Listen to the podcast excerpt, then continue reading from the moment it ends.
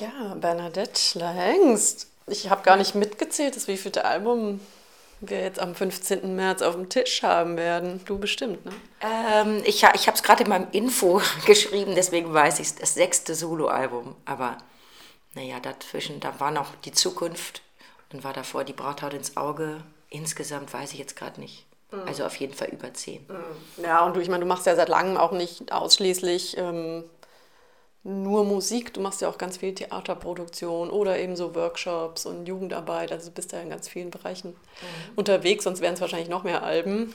Oder, ja. oder, oder äh, ja, fehlt dir die Inspiration? Also ich, man kann nicht mit jedes Lied mit auf ein Album nehmen, das merke ich schon immer wieder. Also das wäre, ich, ich versuche zwar immer bei meinen Theaterstücken auch Lieder zu schreiben, die so Allgemeingültigkeit haben, die auch, die ich alleine singen könnte außerhalb des Theaterkontextes. Aber ja, ich bemühe mich auch immer wieder Lieder zu schreiben, die ich nur schreibe für ein Album, nur einfach so, ohne einen, einen, einen Theateranlass zu haben. So. Und so ist es wieder mal eine Mischung geworden aus solchen Sachen wie Stücke aus Songs aus Theaterprojekten oder Lieder auch aus Reisen, die ich gemacht habe oder sozusagen künstlerischen Expeditionen waren es auch zum Teil und äh, Lieder, die ich einfach so nur geschrieben habe aus reinem Impuls. Vielleicht ganz kurz, bevor wir dann jetzt über das Album Wir sind die vielen sprechen. Du kommst frisch aus Freiburg sozusagen und hast da auch äh, nochmal mit, mit Mädchen einen Song produziert. Worum ging's? Ja, also der feministische Mädchenverein Dritter, äh, die machen viel Mädchenarbeit, die haben mich zum zweiten Mal eingeladen, einen Ferienworkshop zu machen und da waren jetzt acht Mädchen zwischen elf und 14 und diesmal hatten wir ein Thema und zwar 100 Jahre Frauenwahlrecht. Es klingt erstmal ein bisschen trocken, aber es war dann doch, äh, hat echt Spaß gemacht. Die Mädchen haben erstmal recherchiert über, warum, wer hat das Frauenwahlrecht eingeführt. Wir hatten auch ein paar Computer mit Internetzugang und was gibt es dazu zu sagen? Wer in der Welt, wo wurde das Frauenrecht eingeführt? Wann, äh, zum Beispiel in der Schweiz, dann erst 1990 im Appenzell war es so ein Skandal für die gewesen, das zu entdecken. Oder im Vatikan, das einzige europäische Land, äh, wo es immer noch kein Frauenwahlrecht Gibt's gibt. Da Frauen? Das haben wir uns auch gefragt, haben wir vergessen zu recherchieren, aber es muss welche geben, weil sonst würde das dann nicht explizit nicht im Internet stehen. Äh, diesen, diese, äh, diese Info haben wir auch mit im Lied verarbeitet, so als Forderung. Und das Lied heißt äh, Ich habe die Wahl, la la la la la, ich kann mich entscheiden. Und es ist ja sowohl die Wahl, sich für etwas zu entscheiden im Alltäglichen, als auch die Wahl, zu wählen gehen zu dürfen. Mhm. Und es ist sehr schön geworden. Toller Text, den wir zusammen entwickelt haben. Und dann habe ich es aufgenommen. Es wird auch ein Video geben. Das äh, stellen wir dann wahrscheinlich in einem Monat online. Ja, wir sind die vielen. Äh, eine Antwort auf Wir sind das Volk nehme ich, nehme ich an, oder unter anderem? Ja, so könnte man es sagen. Ähm, also entstanden äh, der Slogan oder die Idee, sich die vielen zu nennen, ähm, ist entstanden in einer Gruppe, in der ich bin seit zwei Jahren aus Theatermachenden und KünstlerInnen hier in Berlin. Äh, wir haben uns gegründet als kleine Gruppe von zehn Leuten, um Strategien gegen Rechts zu entwickeln, weil wir das Bedürfnis hatten, dass, äh, dass man sich mehr zusammenschließt, mehr Solidarität zeigt, auch mit den verschiedenen Kulturinstitutionen und Theatern, weil doch viele Theater angegriffen werden mittlerweile von der identitären Bewegung, Leuten, die da äh, die Vorstellungen stürmen, äh, Videos drehen, die auf YouTube stellen und das so als gelingende Erfolgsprojekte gegen die linksversifften Alt-68er Theaterstücke verkaufen. Sowas gibt es mittlerweile immer mehr, aber natürlich auch dadurch, dass die AfD in, in viele äh, Bundes, Bundesländern und äh, jetzt in, in den Regierungen sitzen und versuchen, die Kulturpolitik zu bestimmen so, und da haben wir uns gegründet und haben dann angefangen mit einer Kampagne, mit, äh, indem wir goldene Rettungsdecken als Fahnen umfunktioniert haben und auf Demos getragen haben. Das ist jetzt so ein bisschen unser Markenzeichen. Und dann haben wir einen Namen gefunden, und zwar die vielen. Und äh, das war eher auch als Diversität gemeint, die vielen als äh, die, die Gesellschaft der vielen verschiedenen Identitäten und weniger als die, äh, äh, also auch als Aufforderung, viele zu werden. Mhm. So. Aber äh, wir waren halt recht wenig am Anfang und dann habe ich dieses Lied geschrieben, weil ich dachte, ich muss jetzt auch noch ein Lied mal über diese ganze äh, komplexe Situation der neuen Rechten und wie wir damit umgehen schreiben und habe dann Wir sind die vielen geschrieben als Lied. Dann habe ich das zum ersten Mal gespielt auf so einem kleinen Konzert in, in Berlin und dann war da eine Frau von der Stiftung äh, Futur 2, die hat das Lied gehört äh, und so eine Zukunftsstiftung um äh, Harald Welzer herum, weiß nicht, ob du das kennst. Und die hat das Lied gehört und hat gesagt, wow, das ist ein super Song, ich möchte gern, dass wir wollen gerne ein Kampagnenvideo dazu drehen. Und dann kam als diese Idee, ähm, dass man das Lied irgendwie größer verbreiten kann. Und dann haben wir bei einer Demo, die wir mitorganisiert haben mit den vielen gegen, die AfD, gegen so einen bundesweiten AfD-Aufmarsch im, im, im letzten Mai, haben wir ein Video gedreht und das kann man jetzt auf YouTube sehen. Und dann ist daraus die, meine Idee entstanden, okay, dann nehme ich jetzt auch den, das äh, Wir sind die vielen als Albumtitel. Wobei es auch so war, ich habe dann länger überlegt, ist das ein guter Titel oder werde ich dann nur auf diese politische Gruppe äh, reduziert oder festgelegt? Aber dann habe ich den Titel meiner Tochter erzählt, die ist 14, die hat immer einen ganz guten Geschmack, so auch was, äh, so Geschmackssicherheit. Und die hat gesagt, Mama, ich finde das super, weil das ist so, als würden die Lieder von sich selbst sagen, wir sind die vielen.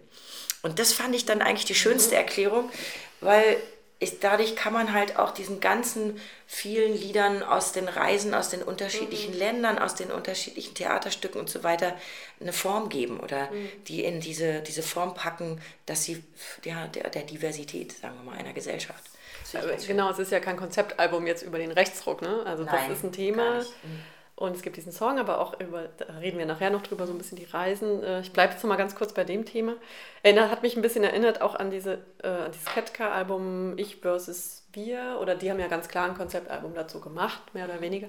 Da habe ich mich gefragt, naja, ist es nicht auch ein bisschen gefährlich oder riskant, wenn man, wenn man diese Spaltung auch so ein bisschen heraufbeschwört. Ne? Also mhm. wir und ja. die. Ja, ja, natürlich, das habe ich mich auch gefragt. Das habe ich mich auch schon öfter gefragt. Ich spreche ja öfter mal in der Position des Wir, aber habe das auch öfter mal dann bewusst mich dagegen entschieden. Zum Beispiel I'm an Island oder I Need Air, was so Lieder sind über den Klimawandel, wo ich äh, aus der Position der Erde oder der Welt gesprochen habe, aber bewusst so eine, so eine, so eine äh, mich damit personalif, wie sagt man, personifiziert mhm. habe als, als ein man könnte es auch wie ein privates Liebeslied deuten und trotzdem ist da ein, steckt da ein Wir drin.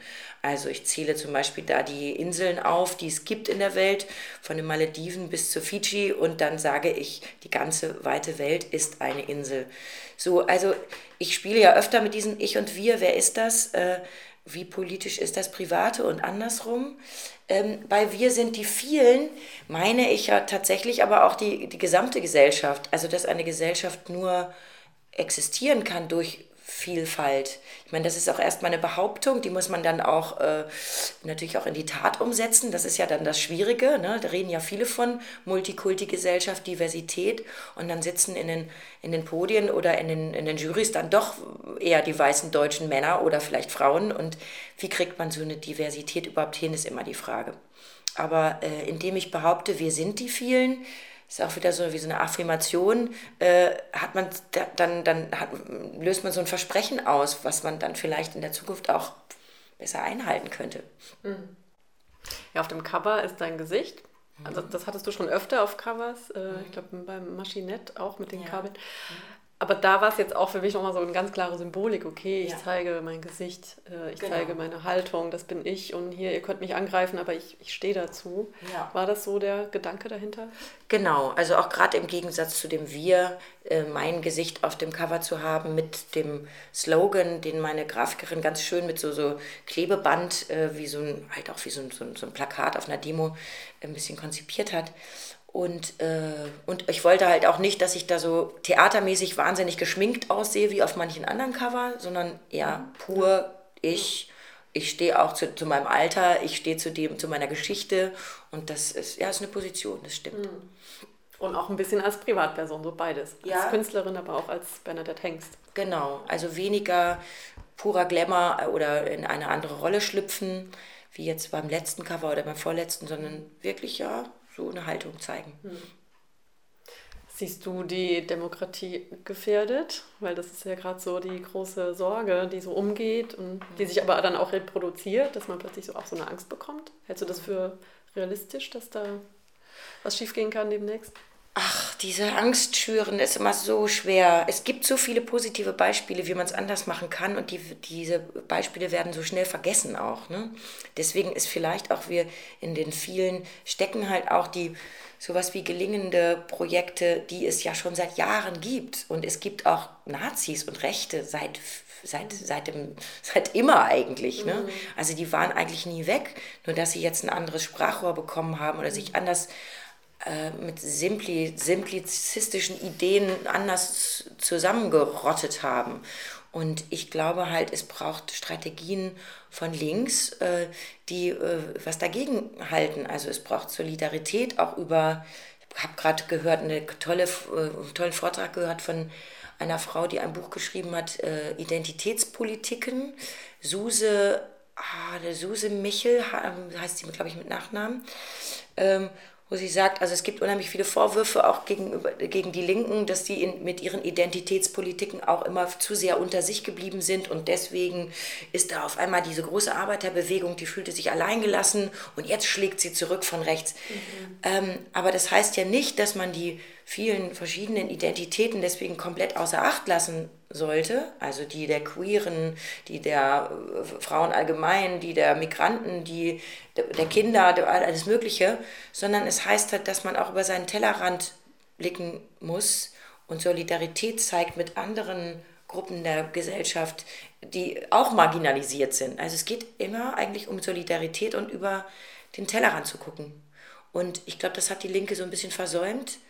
Und man muss einfach darauf hinweisen, was es alles gibt an, an, an, ja, an, an Netzwerken, an Zusammenschlüssen, an, ja, an, an, an guten solidarischen Beispielen, sagen wir mal. Ja, stimmt. Also das eine ist immer, was macht die Zivilgesellschaft, was macht die Bewegung, was kommt von unten, das ist so die eine Sache. Und ich glaube, da gibt es auch echt viel. Also da würde ich mir auch gerade gar keine Sorgen machen. Das ist wahrscheinlich mobilisierter denn je. Mhm. Aber schlussendlich, Politik wird ja dann äh, auf Regierungsebene gemacht. Ja. Also Parteipolitik. Und da ist es dann halt schon eine spannende Frage, wie verhält sich zum Beispiel die CDU, CSU mhm. bei den nächsten Landtagswahlen in Ostdeutschland. Ja? Also ja. welche Koalitionen gehen die ein? Mhm. Und das ist halt so ein bisschen die Gretchenfrage. Und das hat man selber ja gefühlt jetzt auch überhaupt gar nicht in der Hand, außer dass man nicht ja. die CDU wählt. Viele wählen ja. die CDU.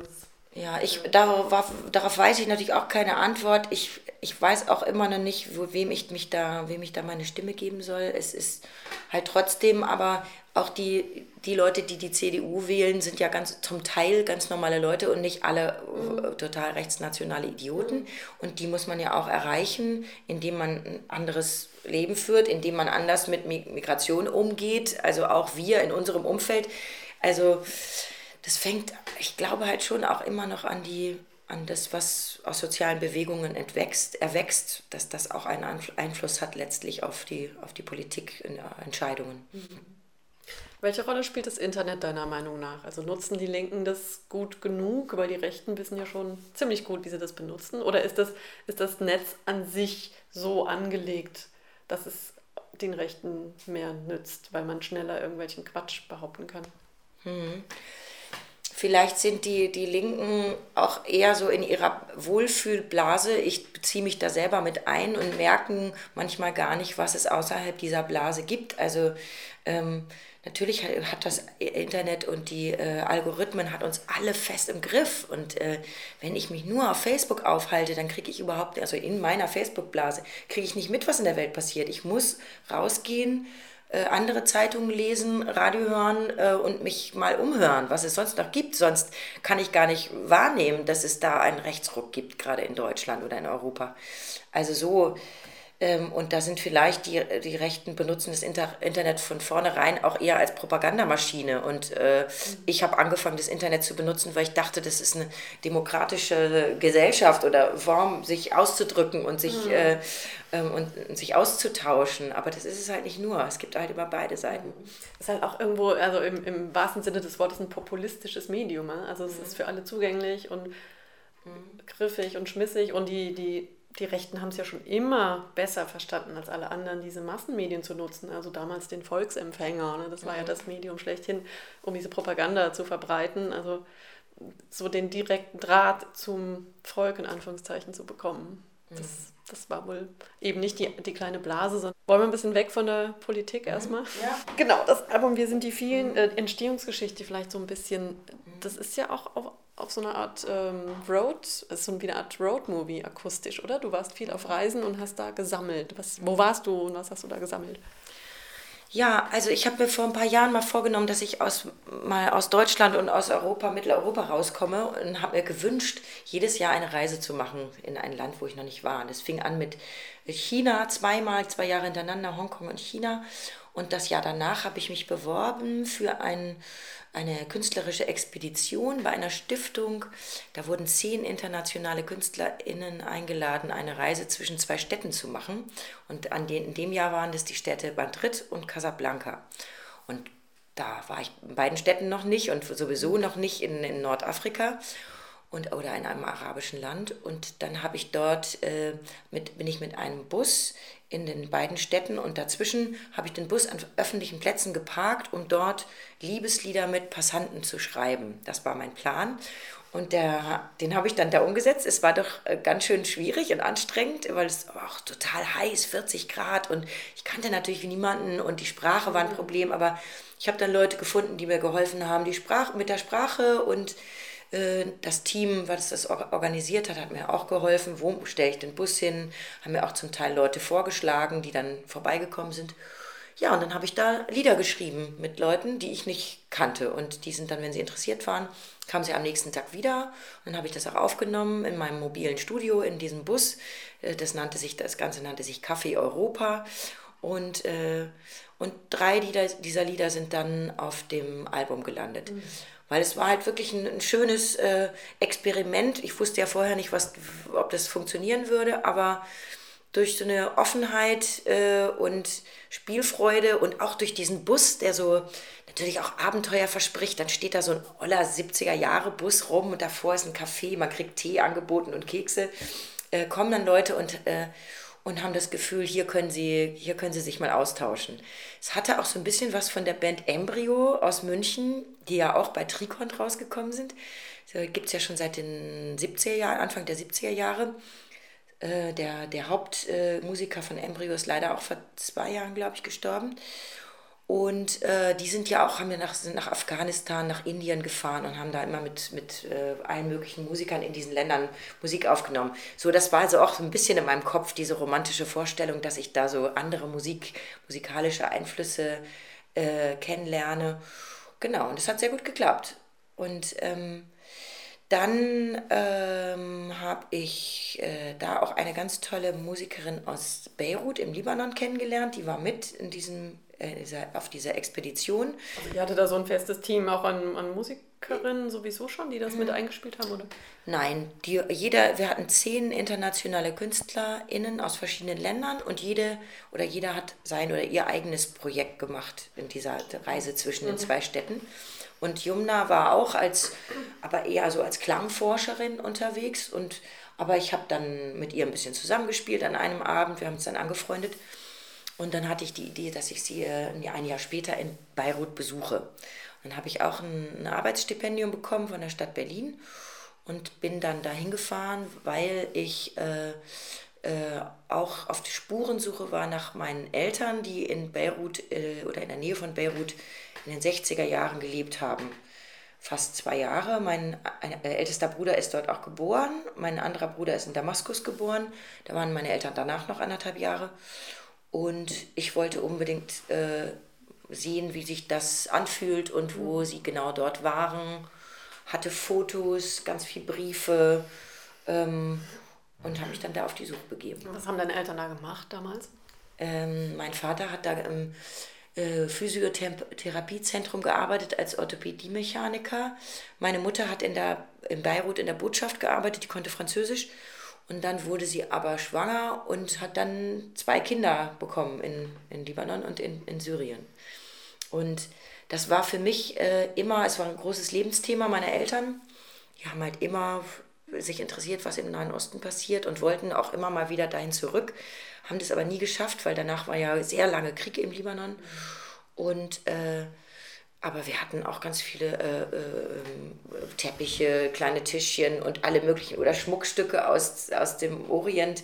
Es war halt immer ein Thema und dadurch hatten meine Eltern auch eine andere Weltsicht, auch auf so eine andere globalere Weltsicht, wo der Nahe Osten immer mit einbezogen wurde, auch in ein, ja, ein politisches Denken. Wer gehört dazu und wer gehört nicht dazu? Also es mhm. war schon näher dran, die Welt. Mhm. Und genau, deswegen wollte ich das sehen. Und hast du dann da auch sowas wie Heimatgefühle bekommen? Also, obwohl du ja jetzt da nicht geboren mhm. bist selbst, aber durch diese Verbindung? Ja, es ist komisch. Also ich habe da schon einen breit gefächerten Heimatbegriff. Ich habe äh, nach dem Haus gesucht, äh, wo sie gewohnt haben, hatte ein Foto und das Haus war in der Nähe von Beirut in einem kleinen Dorf namens Kachale. Und äh, ich habe dann dort den Bürgermeister oder den Ortsvorsteher, es war wirklich ein kleines Dorf, gefunden in seinem Büro und habe ihm das Foto gezeigt auf meinem Laptop von dem Haus in den 60ern und er sagte, das ist mein Haus. Und dann bin ich da hingegangen und ich konnte es kaum glauben. Er hat mir das Haus gezeigt, seine alte Tante wohnte darin konnte sich nicht erinnern, aber ich habe dann äh, Nachbarn besucht, alle im Alter über 80 und habe ihnen Fotos gezeigt von meinen Eltern. Tatsächlich, eine Frau konnte sich erinnern, dass eine deutsche und eine französische Familie in dem Haus gewohnt haben mit kleinen Babys. Und äh, die eine sagte, sie hätte meiner Mutter angeblich ein Fischrezept gegeben. also es war wirklich ein bewegender Moment, obwohl ich selbst da nicht gewohnt habe, weil ich konnte mir vorstellen, wie meine Eltern auf dieser Terrasse gestanden haben und auf Beirut geschaut haben, weil ich hatte genau diese Fotos mit diesem Blick und, äh, und ja, ich fühlte mich ihnen verbunden, das auf jeden Fall. Also es war eine Art von Spurensuche, die mich meinen Eltern näher gebracht hat. Und meine Eltern sind schon sehr lange tot, deswegen war es für mich auch wichtig. Mhm. Mhm. War das dann die Inspiration auch für so einen Song wie Mutterland? Genau, also ich bin schon seit ein paar Jahren so ein bisschen auf Spurensuche. Äh, Mutterland ist ein Lied über die Flucht meiner Mutter aus, äh, aus Schlesien, wie ja sehr viele, sehr, sehr viele deutsche Vertriebene damals gab. Ich habe mich auch mal mhm. äh, ein bisschen mehr damit beschäftigt, äh, auch aufgrund des Theaterstückes mhm. Mehrheitsgesellschaft, das ich ja im Theater Freiburg gemacht habe, wo wir ja äh, eine Gruppe von mit den Methusalems, also Senioren und Seniorinnen mit jungen Geflüchteten zusammengebracht haben. Und da kamen auch ganz viele Vertriebenen und Fluchtgeschichten von den alten Leuten. Und äh, deswegen hat mich meine eigene Geschichte, die meiner Mutter auch nochmal sehr interessiert. Und sie war fünf, als sie dort weggegangen sind und, sind. und meine Mutter ist aber seit Anfang der 80er schon tot. Dann habe ich meine Tante interviewt vor zwei Jahren. Und die war zehn, als sie weggegangen sind. Und die, es war sehr berührend, weil sie sich sehr gut erinnern konnte. Ist eine der wenigen, die das nicht verdrängt hat, sondern die wirklich wie so ein offenes Buch alles erzählt hat, wie sie sich gefühlt hat auf der Flucht, in Bauernhöfen im Stall geschlafen und in, in, in Wäldern Beeren gesammelt. Diese ganze Geschichte der, des Vertriebenseins, auch viele, viele Jahre das gebraucht hat, bis sie sich nicht mehr wie eine Vertriebene gefühlt hat. Und dann sind sie nochmal auch aus der DDR nochmal in den Westen gegangen, haben dort auch ein halbes Jahr in einem Auffanglager gelebt.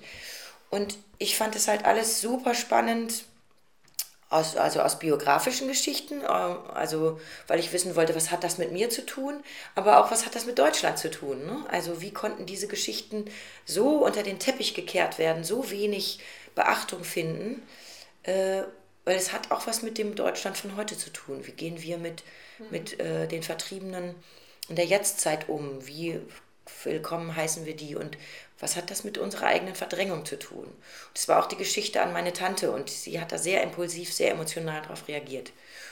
Und deswegen habe ich da versucht, so ein Lied drüber zu schreiben oder künstlerisch damit umzugehen. Und ist das so ein bisschen Ihre Perspektive, auch wenn du singst, äh, ich wäre gern geblieben, doch wir werden vertrieben ein Leben lang? Also es mhm. zieht sich ja dann wie ein roter Faden so durch die Biografie.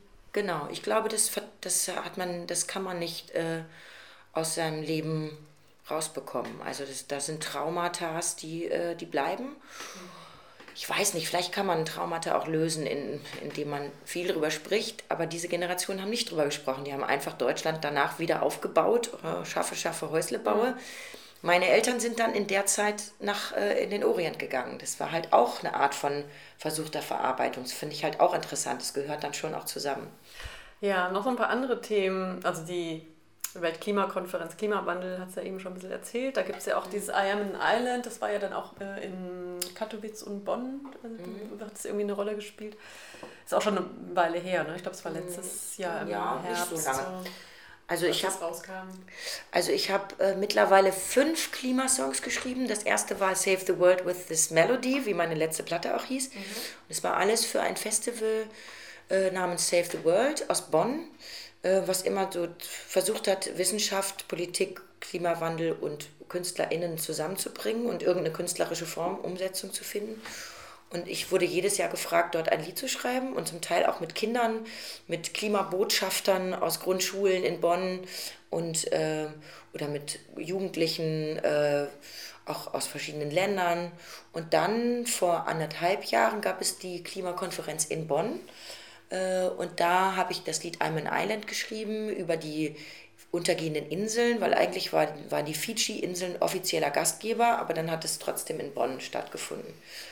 Und dann habe ich dieses Lied bei der Eröffnungszeremonie mit äh, 300 Kindern und Jugendlichen aufgeführt. Und es war dann auch der, so ein Kampagnenvideo von, der, äh, von dem Ministerium für, Nach für Entwicklung. Ähm, genau. Und danach dann noch äh, das letzte Jahr, es ist jetzt gerade erst im äh, Dezember gewesen, habe ich wieder ein Lied geschrieben, das hieß I Need Air, über die quasi die Luftverschmutzung und sozusagen auch über den Kohleausstieg, mhm. ohne dass das Wort Kohle drin vorkommt, für die Klimakonferenz in Katowice. Und da hat auch der Kinder- und Jugendchor der Oper Bonn mitgesungen. Aber dann habe ich es in Katowice aufgeführt mit äh, polnischen Jugendchören. Das war auch ganz toll, sehr berührend. Die waren auch alle super informiert. Nee, die konnten Englisch singen. Die waren auch alle super informiert über den Klimawandel. Da gibt es so eine schlesische Kinderuni in Katowice äh, von so einem Wissenschaftler, Physiker ge gegründet, wo dann halt Workshops stattfinden, ganz viel über Klimawandel. Da gab, der hat dann so eine große Veranstaltung für 1000 Schüler und Schülerinnen gemacht, wo wir dann auch drei Lieder äh, mit denen zusammen gesungen haben. Und teilweise waren die Jugendlichen, kamen mit Atemmasken zu den Proben, weil die Luft in Polen wirklich so schlecht ist, dass sie, wenn sie Asthma haben, nicht mehr auf die Straße gehen können. Also es ist auch wirklich ein, ein, mhm. lebensbedrohliches mhm. Thema dort, mhm. kann man sagen. Und es war halt auch lustig, weil genau auf dieser Weltklimakonferenz kam ja Greta Thunberg so zum ersten, trat sie zum ersten Mal in Erscheinung äh, international. Und seitdem ist das ja so eine Schülerinnenbewegung geworden. Und äh, das haben wir schon bei einem Island halt gemacht. Da haben wir so eine große Demo auch in, in einem Video äh, inszeniert. Und von denen in Bonn und von denen in Polen sind jetzt natürlich auch ganz viele Schüler so inspiriert worden und gehen da jetzt auch auf diese Freitagsdemos und schieben das hoffentlich mit an. Und das freut mich natürlich sehr, dass das so einen Widerhall findet. Gut, vielleicht zum Schluss. Ähm, das letzte zu langatmig. Okay. Niemals. Oh. Ähm, das letzte Lied, Verstummen passt ja auch ganz gut so als letztes Lied. Das fand ich sehr interessant. Da habe ich mich dann gefragt, so, hm, ja, Liebeslied. Also es geht ja viel so um Körperlichkeit und auch Sexualität. Mhm. Aber es ist doch bestimmt trotzdem politisch, oder?